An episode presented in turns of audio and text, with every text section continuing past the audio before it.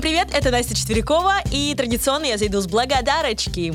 Спасибо, что слушаете и рекомендуете подкаст «Искусство для пацанчиков». Спасибо за лайки на платформах и в соцсетях, за комментарии, они греют мою культурологически-музыковедческую душу. Э, стать нашими меценатами вы можете на Boosty, Патреоне, э, в ВК и в Крипте. Ссылки все есть в описании. А, про коллабу, если хотите с нами заколлабиться, сделать классную интеграцию, пишите на info.sobaka.talk.talk.me. А, заходите в ТГ «Искусство для пацанчиков» и в мою запрещенную сеть. И вообще в любые сети, которые еще работают, э, под ником Настя 4Ч я там существую. А еще отдельно благодарю вас за книгу «Искусство для пацанчиков по полочкам». Недавно была в Питере, э, подписала книжку в подписных изданиях, ее тут же забрали и отправили в Череповец. Это так приятно, ребят. Так что если вам нужно подписать книжку, а, я вам очень благодарна за то, что вы читаете и отзываетесь очень душевно. Вы всегда можете написать мне в соцсетях, и что-нибудь мы обязательно придумаем. И еще я хочу поблагодарить Максима Гаранина и студию «Огурец», в которой я записываю подкаст. Макс, спасибо! А, и моего давнего приятеля Рената Салимова, который мастерски монтирует эпизоды для вас. Люблю вас, мальчики. Итак, сегодня мы поговорим про очень интересную картину, это выбивается из э, истории про современное искусство. В этом сезоне мы говорим про современное искусство, и также вы получаете литл эпизоды, ну, уже не литл, как я хотела, что маленькие эпизоды были про музыку, а они какие-то большие все равно получаются. Но мы это продолжим. Но просто про эту картину я э, из выпуска в выпуск обещаю вам рассказать. А, и поэтому я решила, чтобы обещанного три года не ждали вы, и я решила ее записать. Вот так вот немножко, ну, поимпровизируем. Бонусный выпуск такой получается. Итак, в феврале 2011 года аккаунт школьного учителя из Франции, которого звали Федерико Дюран, э, в запрещенной у нас сети и в Фейсбуке, а ну и в запрещенной тоже у нас, видимо, сети, заблокировали за то, что он разместил пост с репродукцией картины Курбе «Происхождение мира». Да-да, я обещала о ней поговорить. Вот, пожалуйста, говорю. И Дюран был оскорблен, естественно, потому что это же шедевр, всемирно известная картина, какого фига? А, и он пытался очень долгие годы, аж до 19 года, доказать, что, типа, вот какого лешего вы вообще заблокировали мой аккаунт. Но он не смог доказать, что именно из-за этого заблокировали его аккаунт. Ему не сказали из-за чего, но, в общем, дело решили в итоге миром, а деньги, все-таки эти соцсети, как бы в возмещение, что ли, э, подарили музею стрит-арта, точнее, Парижской ассоциации стрит-арта. Ну, видимо, Дюран сказал, ну, давайте хоть э, стрит-артистам поможем, что ли. Так вот, произведение настолько скандальное, представьте себе, что э, даже в 21 веке э, его убирают из интернета, его всячески пытаются прикрыть и закрыть. А ведь оно было создано в 1866 году. В середине 19 века, прикиньте, даже не в скандальном 20-м, про который мы говорим, 20-м и 21-м. Представьте, как мощно Курбе эпатировал, эпатировал и выпатировал всех. Вообще, шикарная, конечно, э, история. Э, вообще, когда в искусстве что-то запрещают, у меня, как и у многих, возникает вопрос, а судьи кто?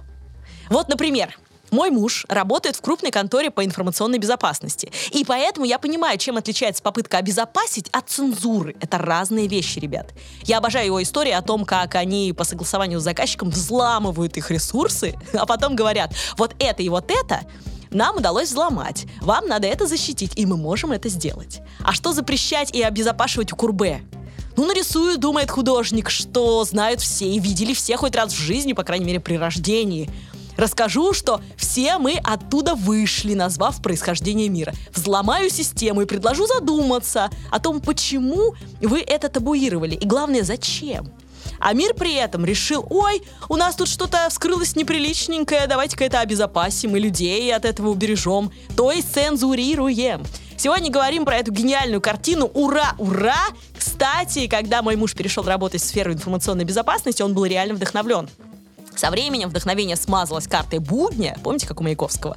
Но стабильный доход и интересные кейсы для работы остались. У нашего партнера Нетологии есть курс «Специалист по информационной безопасности», где вы научитесь предвосхищать кибератаки и минимализировать их последствия. Отработаете знания на проектах, приближенных к реальным рабочим ситуациям. Сможете начать работать по специальности уже через 7 месяцев обучения. Всего курс длится 14 месяцев, и поскольку в современном постпандемийном мире все так или иначе работают онлайн и хотят защитить данные, курс невероятно актуален и востребован. Нетология разработала курс, после которого вы сможете претендовать на должность джуниор-специалиста по информационной безопасности. А в этом деле главное начать Переходите по ссылке в описании изучайте курс «Специалист по информационной безопасности». А по промокоду «Искусство» латиницей капслоком вам будет доступна скидка 45% на обучение в нетологии. Скидка не суммируется с другими акциями на сайте. Воспользоваться промокодом можно до конца сентября 2023 года, кроме курсов направлений высшее образование, самообразование и хобби. Вообще можно подумать, что никто до Курбе не изображал, блин, женских гениталий. Но это ведь совсем не так. Кстати, о женских гениталиях. Биологическая страничка.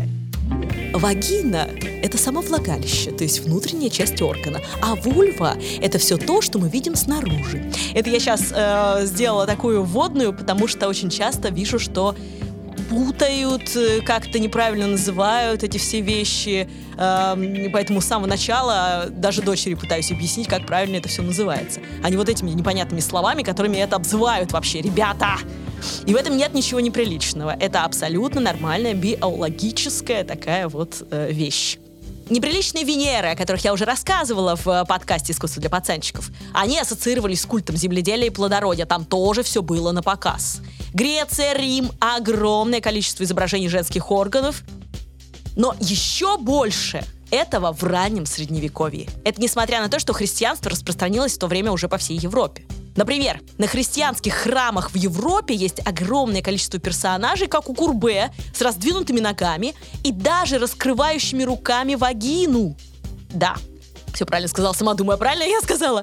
В том числе с изображением клитора. В науке их называют шилонагик. Они чаще всего распространены на территории Британии и Ирландии.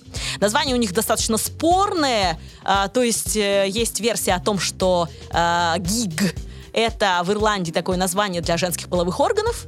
А также э, есть сведения, что в 19 веке в Ирландии так назывался корабль, в переводе ирландский женский дух он переводился вот так. Поэтому непонятно, да, э, какое название стало правильным, но погуглите, пожалуйста, слова шила, э, дефис на, дефис гик. Шила на гик потому что вы сразу поймете, о чем я говорю. Самое известное, пожалуй, Шила Нагик — это э, Нагик из церкви в Килпике, Килпике, Англия. Вот она прям самая знаменитая, э, и она находится снаружи храма. Вообще, зачем они были нужны? Э, предполагается, что фигуры Шилнагик призваны были отпугивать злых духов, э, ну, как горгулей. Вот примерно такая же история.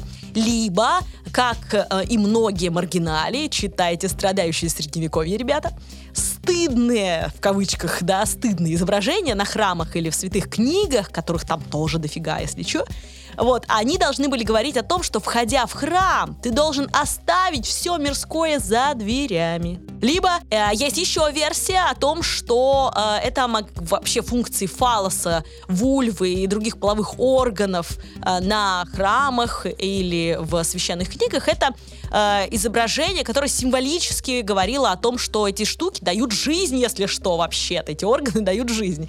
Вот, и противостоят смерти, соответственно, и разрушению. Они созидают. Тоже э, могла быть такая тема. А, мало того, натертые бедра, животы, лбы и другие части э, этих самых фигур говорят об их почитании. Но это как сейчас у нас в метро в Москве, вот часто то нос у собаки вытер, то еще что-нибудь вытерто, да. Кстати, в паховой части, по-моему, тоже где-то есть э, на какой-то станции метро вытертое место. На удачу, типа, труд и, и, и вперед идут, да. То есть там то же самое могло быть. И есть такая исследовательница Барбара Фрайтак. Фрайтак Э, что она еще в 20 веке в ирландских э, поселениях э, узнала о том, что сохраняется обычай у беременных женщин делать подношение фигурам вот этой шилонагик. То есть это еще и такой вот ритуальный, опять же, для рожениц, да, объект. Поэтому, видите, это все развивалось, жило, существовало, и вот, собственно, до сих пор их можно увидеть э, в Ирландии, в Англии, в храмах, не только, кстати, в других европейских странах. А, мало того, если мы с вами шагнем в образованный, великолепный век Возрождения, да, Вот смотрите, 1580-1610 годы. А, Франц Франкен-младший, «Храбрость персидских женщин» картина. Или картина Отто Ван Вейена на этот же сюжет «Персидские женщины» а, где-то до 1629 года создана. Посмотрите на обе эти картины. Вы увидите мужиков на конях, э, военных, и перед ними тетки, которые задирают подол и показывают им, собственно, свои гениталии. Почему они это делают? Зачем это делают? Оказывается, э, по легенде, э, персы э, собирались бежать э, от э, врагов и навстречу им вышли женщины э, и подняли одежду выше пояса и начали кричать, куда вы бежите, негоднейшие трусы? Ведь вы не вернетесь туда, откуда вы пришли, откуда вы родились, да? И э, таким образом, пристыжные этим зрелищем э, и словами персы повернулись к неприятелям и замочили их. Вот такая вот история. А, и поэтому я и говорю, это все изображалось, даже вот вроде как в очень приличных э, уже эпохах. Пожалуйста. Что говорил сам Курбе? Курбе говорил, я революционер до мозга и костей. И это было действительно так, потому что Курбе был... Э, политическим таким деятелем времен Парижской коммуны. А, мало того, он был даже комиссаром по культуре. А, и вот э, вместе с коммунами и людьми из Парижской коммуны они э, не свергли Вандомскую колонну, которая символизировала, по выражению Курбе, завоевание, грабеж и человекоубийство. Ну, а э, к власти, как известно, коммуна проиграла когда, вот, э, то э, Курбе обязали за свой счет воздвигать обратно эту, собственно, колонну и издержки платить. И поэтому все его работы были распроданы, а, ну и после, вот в тюрьму посадили, а после выхода из тюрьмы он обязан был платить 10 тысяч франков каждый год. Это приличная сумма. И через 7 лет Курбе умер в совершенной бедности. Поэтому, видите, как вот э, революция революции, да, я революционер, но вот он э, полностью, да, расплатился за то, что он был революционером.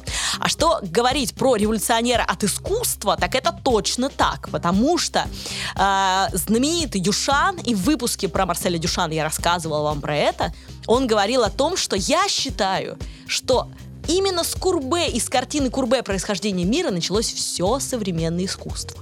Поэтому, видите, мы не так далеко ушли от темы современного искусства в принципе. А, и вот Дюшан. Я в выпуске про Дюшана рассказывала про эту его работу, но повторюсь. Где в современном искусстве мы можем встретить происхождение мира Курбе? Да везде, очень много где. Итак, Дюшан э, и его э, замечательная работа, которая называется «Дано. Водопад, осветительный газ». И эта работа 1946-66 года, выполнена она в смешанной технике, находится в фонде Кассандра в Художественном музее Филадельфии. А, я уже говорила в выпуске про Дюшана, что э, в этом музее находится самая большая, пожалуй, такая единовременная коллекция э, Дюшана. Так вот, она изображает из себя дверь, э, которую он вывез из Кадакеса. Правильно, он это то место, где все детство свое провел Дали, да, и изображал его всю жизнь. И Дюшан тоже отдыхал в Кадакесе летом, и вот он вывез оттуда старую испанскую дверь, в которой есть трещина. И эту трещину можно подглядывать, смотреть в этом музее, и ты там увидишь в освещении этой самой газовой лампы э, такую м, грот, что ли, в котором женщина, как и на картине Курбе, без э, лица, без головы, да, э, вот лежит с раздвинутыми ногами. Ну, только, видимо, дань эпохи э, здесь э, лишена она волос лобковых совершенно. Депилирована. А, и, э, конечно же, Дюшан, вот, пожалуйста, э, здесь отдал честь, дань э, произведению, которое, по его мнению, начало все современное искусство. Что дальше? Э, конечно же, например, Игон Шиле полуобнаженная, когда смотришь на эту работу, э, то тоже вызывает первую ассоциацию, это Курбе, потому что тут тоже закрыта голова девушки, торчит один сосок, как и на картине Курбе, ну и ноги, только в другой позе сделаны, однако мы, в принципе, можем э, увидеть многое. Потом мне еще очень э, ассоциировалось с работами Рене Магрита, работа Курбе, потому что у Рене Магрита э, очень часто женское тело, либо эм, голова, там, допустим, рыбы, а тело женщины, низ женщины, да, а не наоборот, как у русалки. Или у него, например, есть замечательная работа, которая называется... У него много работ, э, где изображено женское тело. Но вот, например, у него есть э, работа изнасилование 1934 года, где женское тело становится лицом женщины. Как бы он на него сверху надевает парик. Головы там нет, груди становятся, соответственно, э, глазами, пупок носом э, и э, черный треугольник, ну, чем-то вроде рта закрытого, да, получается, волосами. И э, почему это изнасилование работа называется? Это очень интересно. Потому что, кстати, про Рене Маргарита тоже есть выпуск в искусстве для пацанчиков, если что. Так вот, это история про использование женского тела или восприятие его как наслаждение исключительно, без акцента на личности женщины. Потому что личность чаще всего изображают именно в лицом, головой, да, как бы вот смотрите выше, смотрите выше. Мало же кто э, смотрит. И э, поэтому Рене Магрит как раз вот в этом э, и рассказывает про изнасилование, так называемое, по отношению к женщине как к личности. И спекуляции женского тела в рекламе, в массовой культуре и так далее. Так что этот данный разговор актуален до сих пор. Можете проезжать э, и смотреть плакаты, где женщина рекламирует какой-нибудь дом, э, красивая, да, фигуристая дама в неглиже чуть ли не, да, с ключами. Типа, а, покупайте. Да кто там смотрит на эти ключи вообще? Я вас умоляю. Поэтому э, актуальная тема. И э, мы продолжим. Кто же из художников современных э, брал Курбе на вооружение? Кто э, э, э, продолжал э, эту тему, да? В 1989 году французская художница Арлан создала работу «L'origine de la guerre». То есть там называется «L'origine de la monde», по-французски, да, происхождение мира. А l'origine de la guerre — это э, происхождение войны, получается, переводится.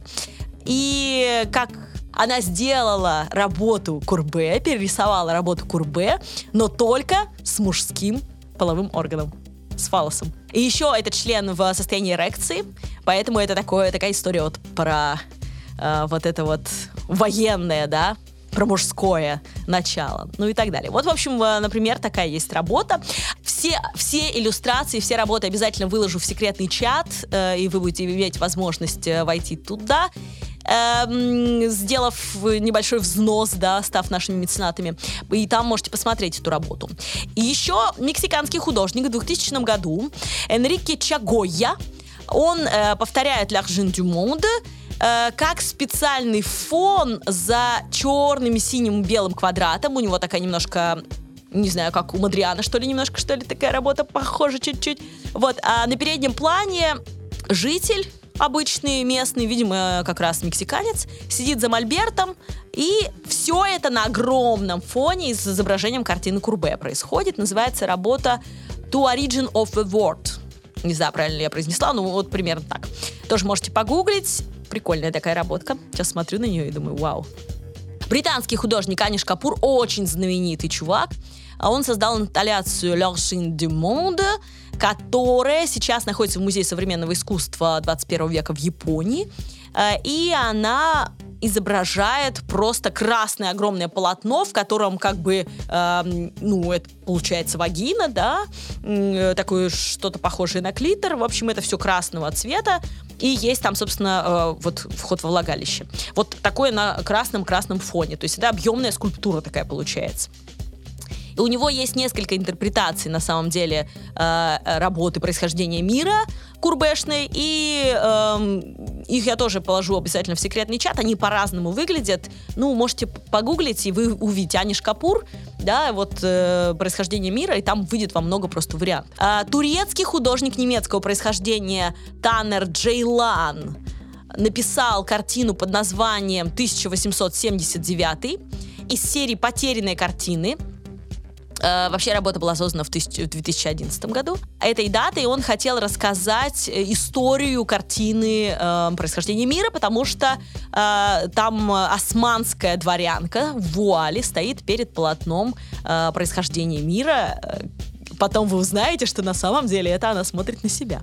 Вот. Э, ну, это такая очень интересная у него серия, в которой он пытается э, рассказать истории картин и это тоже очень здорово, очень классно, но, к сожалению, мне не удалось найти для вас иллюстрации.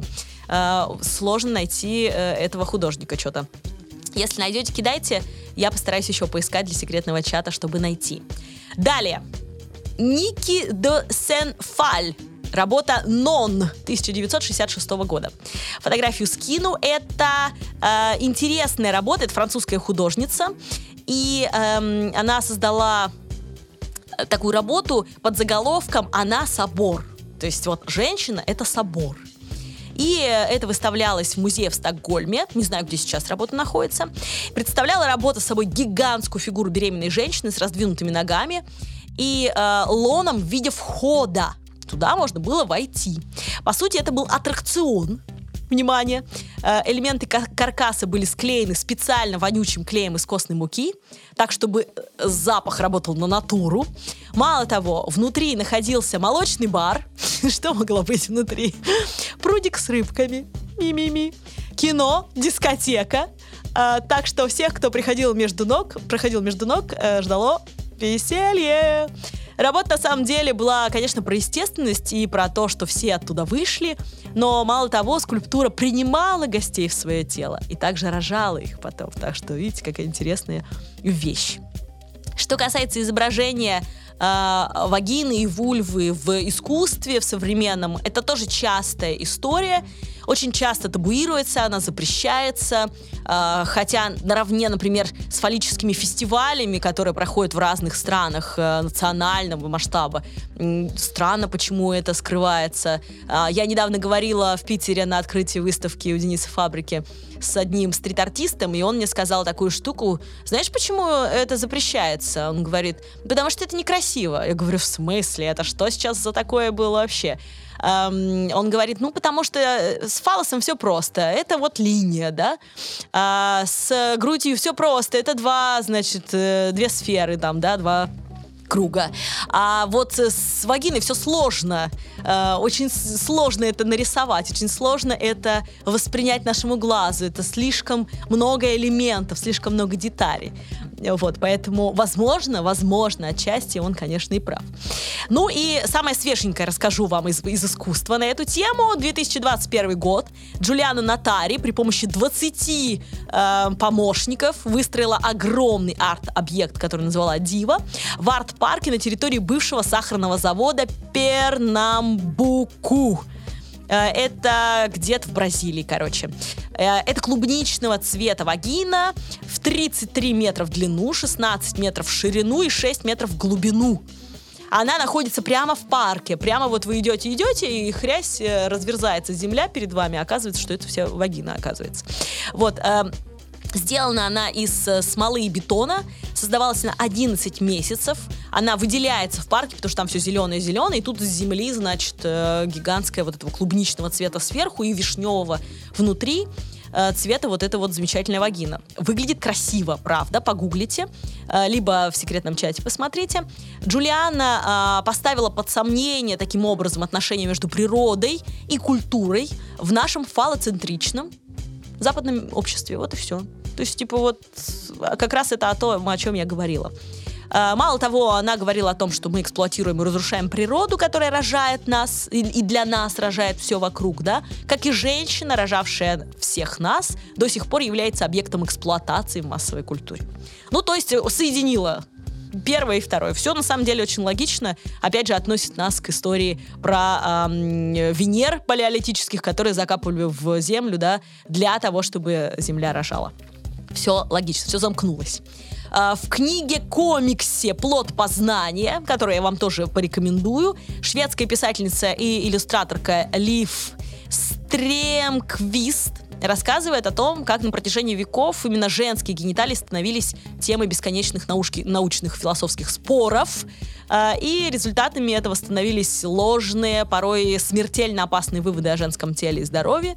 Вот. И э, мало того, э, там же она рассказывает о мужском мнении э, о женской сексуальности от Аристотеля до Сартра, что, конечно, интересно почитать. Вот. Э, ну и э, там же она рассказывает об опыте самых, э, самих женщин, э, и о том, как э, великие умы э, интересовались этим, либо мало интересовались, либо вот получались какие-то совершенно э, анекдотические иногда ситуации, а иногда серьезные, да. Э, ну и, наконец, э, именно работу Густава Курбе вытатуировала себе на ноге феминистка и панк некая Настя П., Как амаш, это ее цитата, творчеству российской художницы, изображавшей вагины и осужденной за это, и не только за это, в 2022 году Юлии Цветковой. В 2010 году про музыку. Вы думали, что Курбе останется без музыки? Но нет, ребятки. В 2010 году британский композитор Тони Хаймас написал музыкальную сюиту «Происхождение мира», посвященную картине Курбе конечно же. И мало того, он еще э, сказал, что это не просто про происхождение мира работа, но это и работа, которая рассказывает об отношениях Курбе с Парижской коммунной. Э, и основана она на письмах Курбе, э, Шарля Бадлера, с которым они дружили, хотя Курбе не любил стихи, но с Бадлером тусовались, они Бадлер жил у него постоянно. В общем, э, короче, интересная история. Но это отдельная история. Э, и других революционеров. Я вам обязательно оставлю ссылку на YouTube, а пока давайте немножко послушаем.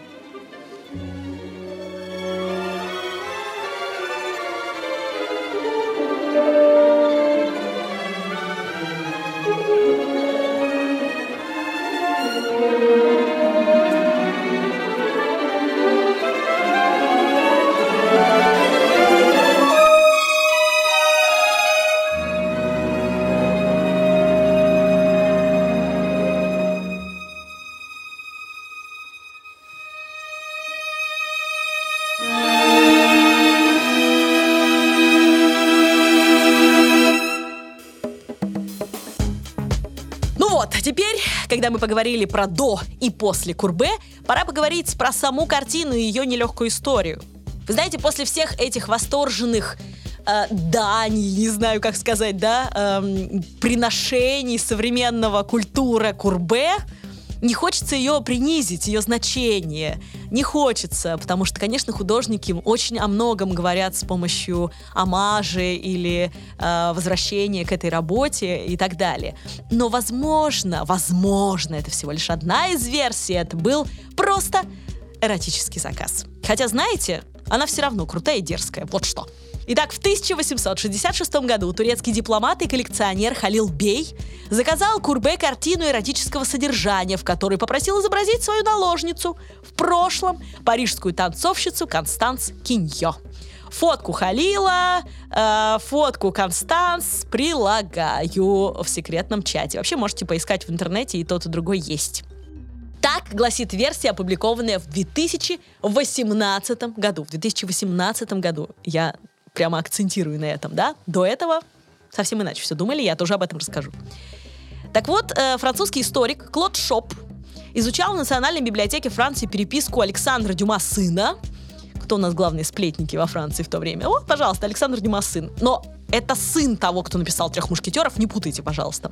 Так вот, э, этот ученый обнаружил в одном из его писем писательница Жорж Санд, Жорж Сант была великолепной писательницей. Я ее роман «Консуэла» перечитывала в подростковом возрасте, мне кажется, миллион раз. Очень любила. Рекомендую. И э, также это любовница Шопена знаменитая. Такая прекрасная мамочка шопеновская. Ладно, в общем, э, письмо датировалось 1000 июнем 1871 года. И там Шоп обратил внимание на предложение, которое до него расшифровывали как нельзя писать своей изящнейшей и тонкой кистью интервью мадмуазель Киньо из оперы. Фигня какая-то, да? Интервью писать кистью, что? Но он еще раз прочитал этот текст, видимо, у того, кто это переводил впервые, э, было как у меня ассоциативное чтение, когда, знаете, буквы проглядывают, и такой, интервью, окей, все. А Шоп прочитал и понял, что там не интервью слово написано, а интерьер, интерьер по-русски, да? То есть то, что внутри, нутро. То есть, получается, нельзя кистью передать деликатное яркое нутро мадемуазель Киньо из оперы. Прикиньте. Эм, подробнее о доводах ученого можно будет почитать в книге она вообще вышла в парижском издательстве еще в не знаю каком году, но а, «Происхождение мира, двоеточие, жизнь модели» называется она, то есть поподробнее про Киньо и про эту историю. А, но на русский, кажется, она до сих пор не переведена. По крайней мере, на русском я ее не нашла, но в Амазоне на французском языке она есть, если что. И мало того, я вам даже нашла ту самую переписку прикиньте, э, на французском языке, правда, она, но вдруг вам захочется почитать сплетников э, Дюма и Жорж Санд на французском языке. Вообще у них там много чего интересненького. У меня есть PDF-файл, я вам ссылочку кину на него. А еще э, в этой переписке э, Дюма сын очень жестко э, шеймит Курбе. И говорит про него, что это ублюдок из навозной кучи, политой смесью вина, пива, ядовитой слюны и вонючей слизи. А вдогонку он его называет утробой, притворяющейся художником. Вот так. Ну а вот я думаю, что если бы это был просто заказ, чего бы так Дюма возбухал? Ну, заказали эротическую картину, ну окей. Чего возмущаться-то? Значит, все-таки это был вызов. Это и тогда был вызов, понимаете? Итак, до 2018 года считалось, что моделью была любовница Курбе, и не только Курбе, кстати, он увел ее у своего ученика и друга а, английского художника Уитслера. Но это отдельная история. Э, звали ее Джоанна Хифернан. Или просто Джо. Ее так и называли э, Джо. Э, вообще, в принципе, везде там она так описывается. И, собственно, Курбе в то время, это был 1865 год, он с ней познакомился, когда она в то время жила с Уитслером. Вот, э, и Курбе в то время жил в одном из апартаментов казино, давал частные уроки живописи и написал с ней первую свою работу «Прекрасная ирландка». Портрет, на котором Джо э, перед зеркалом расчесывает волосы. Ну, или расчесывает, или просто теребит. Красивые, рыжие, длинные волосы у нее там.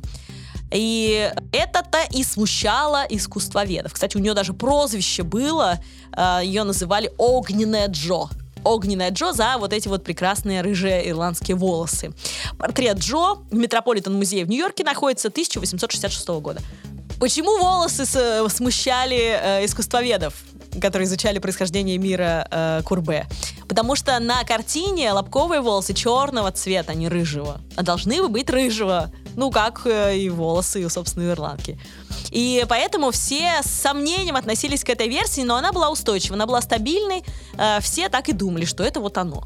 Э, мало того, была еще одна версия о том, что Курбе написал другую наложницу вот этого вот этого вот Халилбея, графиню де Лойн Жане де Турбей, о ней есть даже статья в Вики, и есть портрет ее работы Амари Дюваля, красивая, очень такая черноволосая, прямо такая э, с соблазнительным взглядом, женщина белокожая, красивая. Вот, и, и еще ее тоже э, некоторые искусствоведы, да, вот в, в связи с этими сомнениями приводили в, в, мод, в модели, да, для э, курбешной работы.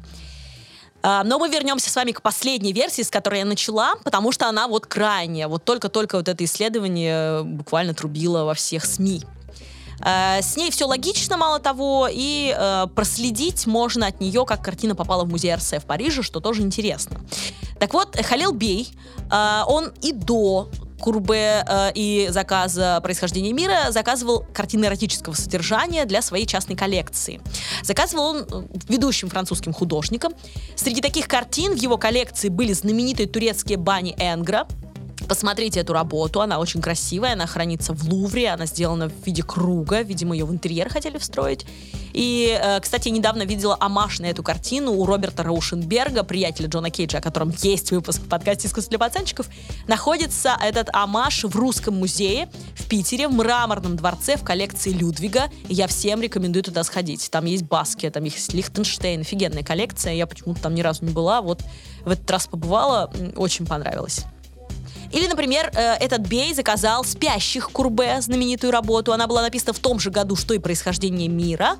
И одна из девушек там, э, там две девушки спят вместе, э, говорят, что это та же самая Джо, модель, вот, да, которую считали э, как раз моделью для происхождения мира. Э, и поэтому и считалось, что работа, э, работа с нее написана, потому что две эти работы были выполнены в один год. Ну, типа, что, много, что ли, моделей у тебя? Вот две и хватит. А, две, в смысле, одна и хватит. Джо и хватит. И есть еще один нюанс, который я хочу вам рассказать про этого Халилбея. А, коллекционера эротомана. откуда у него были эти вот впечатления эротические. Вот внимание, вы сейчас думаете, да, он там восточный, да, тра-та-та, ла-ла-ла, бла-бла-бла. Конечно, оно так и так. Но Посмотрите, какова его география и его история коллекционирования, когда он начал коллекционировать, в каких странах он начал коллекционировать. Внимание! Значит, в 1856 он поступил на дипломатическую службу в Османской империи. Окей, немцы, все дела. Потом он был одним из переговорщиков в Крымской войне. Приближаемся к сути вопроса. Затем он в Греции потусил, а потом в России, в Петербурге. И э, вот в этих-то, собственно, позициях, в этих разных, да, странах он и начал э, свою эротическую коллекцию. Так что, если вы думаете, что это только прогнивший Запад, ну, у него было, у него здесь были впечатления очень даже, я думаю, неплохие. Вот чтобы выплатить свои игровые долги, что было с картиной дальше, да, это я продолжаю. Так вот, чтобы выплатить свои игровые долги, Халил Бей был вынужден продать свою коллекцию, свою прекрасную эротическую коллекцию на аукционе в Париже 16 января 1868 года. Каталог этой продажи заполнял Теофиль Готье, Теофиль Готье — это вообще знаменитый писатель достаточно. Э, более всего, наверное, он известен по либретто для балета «Жизель» Адольфа Адама. Вот, наверное, э, я думаю, что это самое его известное, хотя у него было и про Египет, и про многие другие штуки, интересные произведения. Так вот, эта картина «Происхождение мира», скорее всего, была продана тайно, потому что в этом списке этого нет. А, потому что у нее такой вот, ну, порнографический характер был. Э, для той эпохи точно, да и для нашей тоже ее такой считают, что ж тут говорить. И в антикварном магазинчике Антуин де ла Нарде какой-то э, была эта картина э, замечена, но она была замаскирована. То есть продавалась не одна картина, а считай две. Э, потому что в этой рамке э, под картиной 1875 года тоже Курбе, картина, которая изображала замок Блоне, э, замок Блане, Густав Курбе, 1875 год, Музей изящных искусств в Будапеште сейчас находится эта работа. Тут, конечно, тоже есть кустарники, но, собственно, не такие. Э, и вот этой картиной прикрывали знаменитое э, происхождение мира. Есть сведения о том, что когда Констанс умерла, вот эта самая парижская танцовщица, да, и наложница Халилбея, а, в 1908 году, то в ее завещании значилась картина Курбе с изображением камелии с раскрытым красным цветком в центре, цитирую. Понимаете, дело в том, что, скорее всего, это было про происхождение мира. Вот почему.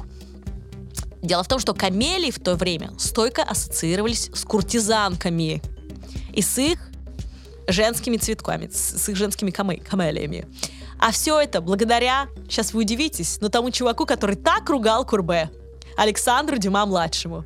Потому что у него вышел роман «Дама с камелиями», а потом его адаптировал Верди для своей травиаты знаменитой. Давайте что-нибудь врубим из травиаты такое.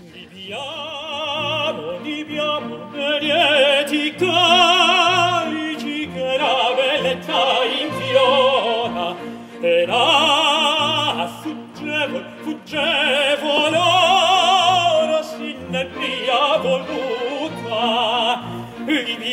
И на этом фоне расскажу, что, э, пожалуй, это самая известная вообще опера про куртизанку, которую очень критиковали современники, как и Дюма критиковал, собственно, Курбе, понимаете? Так вот, у меня возникли эти вопросы, как это он сам воспевал куртизанку, да еще и в названии прямо намекал на ее женские камелии, а тут, значит, ругал э, Курбе. Ну ладно. Суть в том, что эта история э, про как раз доказательство последней версии, версии 2018 года. А, ведь, судя по всему, Халил Бей все-таки не продал работу происхождения мира, а подарил собственно, своей наложнице, которая уже потом не была наложницей его, да? Или мог подарить после смерти, типа завещать, да, эту работу. Ну, в общем, такая вот история э, могла быть. Э, поэтому подала ли она вот в тот список э, в той галерее, или это какие-то ложные сведения, или она позже попала, когда Констанция ее продала. Тут вот есть спор об этом. Но мы знаем некоторые сведения, да, которые мы можем собрать воедино, э, по крайней мере, как-то более-менее в голове уложить, что там происходило с этой картиной дальше, как с ней поступили, почему ее уничтожили вообще и так далее. А могли бы ведь, между прочим. Просто сказать порнуха и э, уничтожить, в Шрёдер бросить. Так вот, есть исследовательница по фамилии э, Абинас, И она изучала подробно историю связи балериной э, с балериной Констанцией Киньо эм, и картиной, собственно, этой. И она писала, что впоследствии Констанция стала уважаемым филантропом. Она даже открыла детскую школу искусств, насколько я помню. И она э, всячески пыталась нивелировать связь э, со своим прошлым и, конечно же, с этой картиной. Поэтому, возможно, ей это очень здорово удалось, что аж до 2018 года все считали э, моделью Джо, да, а она была чистой, прекрасной э, женщиной-филантропом, да, которая о своем прошлом забыла. Поэтому, э, возможно, вот так это хорошо получилось скрывать. И в 1955 году э, что мы знаем точно, да, полотно было продано за полтора миллиона франков известному психоаналитику Жаку Лакану. Жак Лакан, он э, начинал как практикующий врач-психиатр, в 1931 году получил диплом судебного психиатра, в 1932 защитил диссер на тему о параноидальном психозе и его отношении к личности. И вот эта работа повлияла очень сильно на Сальвадора Дали который, как известно, э, очень увлекался психоанализом, встречался с Фрейдом, как я уже рассказывала вам в эпизоде про Сальвадора Дали. И эм, а, он как раз, прочитав эту работу, э, написал восторженное не только письмо Лакану, но еще и э, много картин написал, да, вот тоже вдохновленный вот этой темой о параноидальном психозе.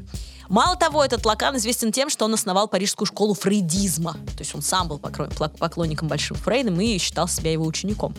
Э, и вот даже Лакан, который загонялся по Фрейду, э, который вдохновлял Дали, весьма раскрепощенного чувака, да, в своих работах, даже он попросил своего сводного брата Андре Массона сделать для картины сдвигаемую раму чтобы можно было отодвинуть, полюбоваться, а потом для людей задвинуть.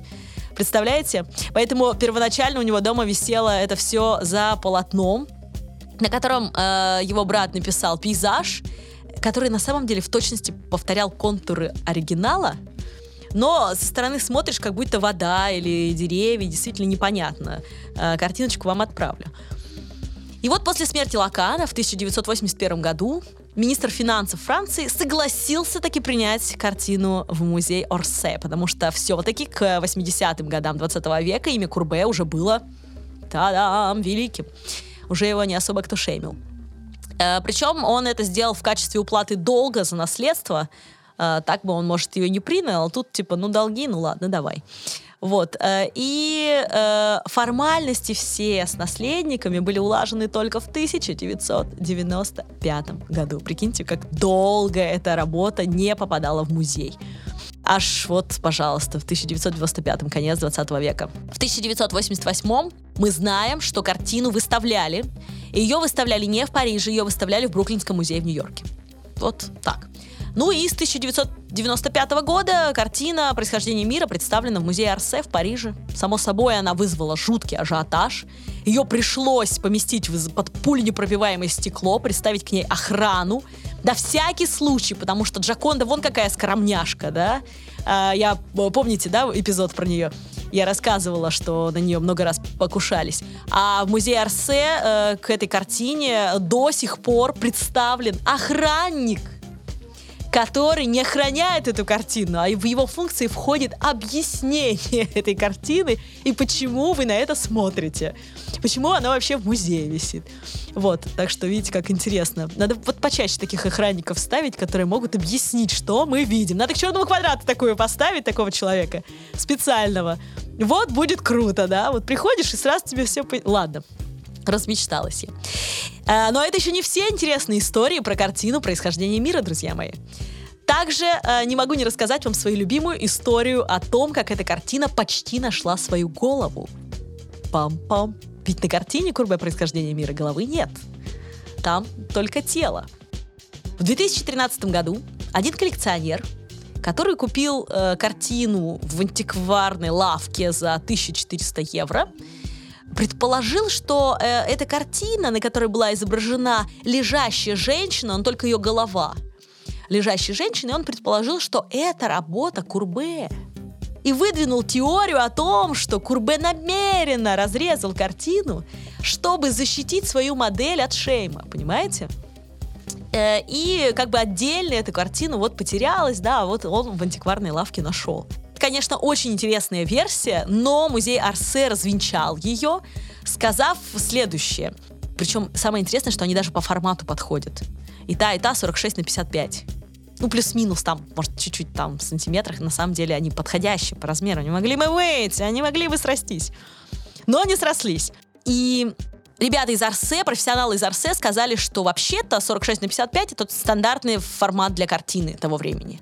Поэтому, даже если это работа Курбе, а она пока не подтверждена подлинность, что это Курбе, вот, э, она, мог, а, скорее всего, была просто отдельным портретом портретом лежащей женщины. Без соединения. Хотя версия была гениальная. И вообще очень классная штука. Если бы эта история срослась, было бы... Муа, какая вкуснятина. Но кто его знает, может так и есть. И вы знаете, я прочла много анализов работы происхождения мира Курбе, но больше всего мне понравилось вот что. Несколько штук. Во-первых, то, что в правилах жизни написала Маша Оборонова. Мы с Машей познакомились в Иксе, у нее есть замечательный подкаст на изящном, но самое крутое, что у нее вышла книга на изящном точка мифы в искусстве, современный взгляд на древнегреческие мифы. Это очень важная книга, я считаю, и я очень рада, что она появилась. Потому что для понимания всей мировой культуры эм, очень важно понимать, кто с кем, когда и зачем в древнегреческих мифах. Ну и про сексоголика Зевса я уж не говорю вообще. Понятно, что это важно. И я думаю, что это стоит знать, тем более, что Маша очень простым языком рассказывает об этом. Кстати, и в э, телеграм-канале в своем э, тоже называется он Art is New Sexy. Ссылки оставлю вам, потому что, ну, прям вот вкусная история. Так вот, Маша зашла с точки зрения реализма Курбе как проявление его политических взглядов демократа. То есть, женская вульва такая, какая есть, без прикрас. Вот, пожалуйста, вот она так выглядит, да?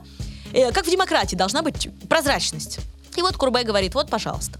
А, еще она справедливо замечает, Маша, я имею в виду, что э, Курбе отдает дань только что вот э, развивающемуся да, э, искусству фотографии, потому что когда ты смотришь на происхождение мира Курбе, ты понимаешь, как будто обрезанное все, да, формат обрезанный. Э, ноги не полностью, руки не полностью, да, все как бы голова обрезана. И вот этот формат, она говорит, что это очень похоже действительно на фотографию. Я добавлю, что это очень похоже на эротическую фотографию э, середины 19 начала 20 века. Э, я вот это представляю очень неплохо, потому что недавно пересматривала фильм Балабанова про уродов людей. Вот там очень много, да, таких историй. Вот, а так что, так или иначе, это про трушность, конечно, история.